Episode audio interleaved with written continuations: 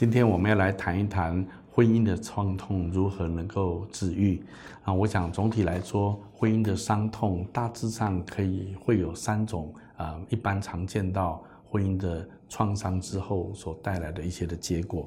第一个方面就是身心的疲累跟受伤，因为亲密关系的挫败。我想常常会让人觉得很累，好像不管怎么努力啊都没有办法看见改善，甚至有时候会觉得自己是被欺骗、被利用，有羞辱的感觉。我想这一些常常会让人的身身心非常的疲累，觉得非常的受伤。那我想，婚姻的创痛也有可能带来自我价值感的低落跟否定，因为亲密关系的受受创，常常会反思是不是自己出了问题，是自己有什么困难，然后会很怀疑自己。常常因为这样子，再加上可能对方或旁边人的质疑，我们常常会感觉到我们自我价值的低落，甚至否定。我想这也会带来一种很伤痛的结果。另外一个，前途的茫然。当婚姻很现实面遇到一些的创伤或者是破裂的时候，我们需要面对的处理的是儿女的监护，或者是未来经济的支持。我想这一些都会让人感到前途茫茫。那我想这一些的困难，常常是随着婚姻的创伤所产生的一种实质的一种结果。那我们今天要问，就是说这样子的婚姻的创伤，我们可以在基督里面治愈吗？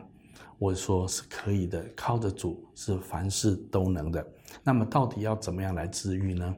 我特别要提到，第一个我们提到身心的疲累跟受伤。那么我要提相信，那如果我们愿意连结于基督，我们就可以开始来领受属天的安慰医治，而且慢慢我们会结出生命美好的果子。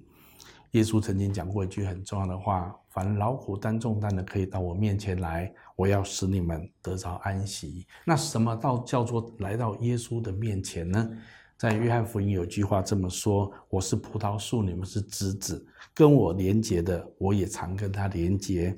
那必然这样子的人。”啊，必要结出许多的果子。耶稣给我们一个图像，就是我们的生命要与主连结，这就是来到主的面前，来到他的面前。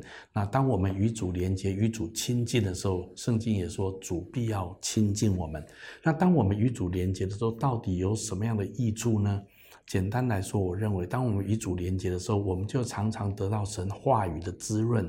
跟引导，神的话语是大有力量的。还有，当我们更认识神之后，我们就知道神是信实可靠的。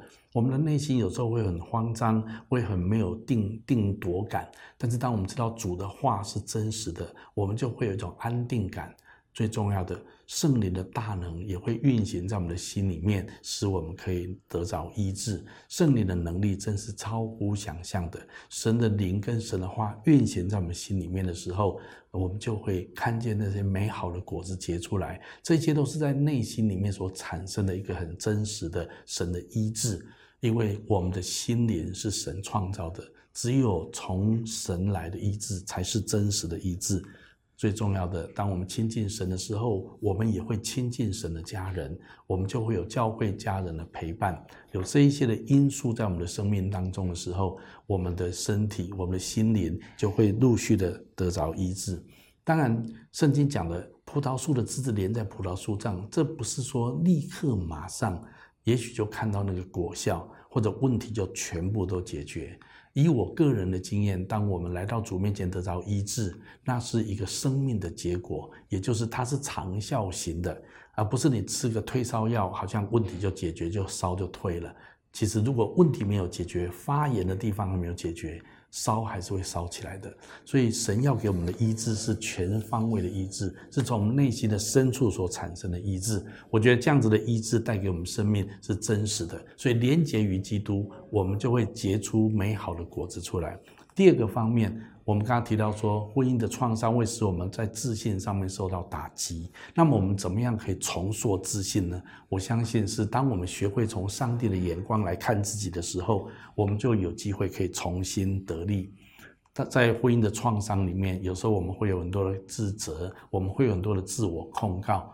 但是我相信，第一个神要恢复我们自信的地方是神愿意来赦免我们。圣经上说，神是一个不轻易发怒、愿意宽恕我们过犯的神。神不只是赦免我们，神也是一个充满慈爱的神。圣经上有句话说：“世人投靠在你翅膀的印下，他们必因你殿里的肥甘得以饱足，你也必叫他们喝你乐河的水。”当我们愿意来倚靠神的时候，最后，我们必经历到我们的生命是丰盛的，而且被喜乐所充满。为什么呢？因为神是我们生命的源头，而且在神的光中，也就是在神的启示的里面，我们必得见光，也就是我们真实的。认识自己，我相信，当我们来亲近神，当我们来到神面前的时候，神第一个要赦免我们的过犯。那我们要学习接纳自己。我们知道自己不完全，在这个婚姻的创痛或各样子的创伤当中，我们还有很多成长的空间。可是我们不是自我定罪、自我呃自卑，而是我们从神的眼光来看自己。那我们就知道，神对我们是有盼望的，神的能力运行在我们的里面的。当神的好像那个宝贝在我们里面的时候，就有神的能力与我们同在，我们就可以被神再一次的来恢复，逐渐的来扶起。神看我们是宝贵的，神看我们是可爱的，神看我们是可宽恕的。神真的要继续的来陪伴我们，引导我们，让我们生命可以再一次的恢复价值，勇敢的往前。刚刚我们提到还有一个婚姻的创伤里面，就是我们会对前途感到茫茫。我们会觉得接下来不知道该怎么办，已经好像产生了这么大的生命的问题。但是圣经上鼓励我们忘记背后，努力面前，向着标杆来直奔，至终我们仍然要得着那丰盛的产业。保罗讲过这句很有名的话，在菲利比书里面，保罗自己也是一个生命经历许多的创伤，他做过很多他很后悔的事情。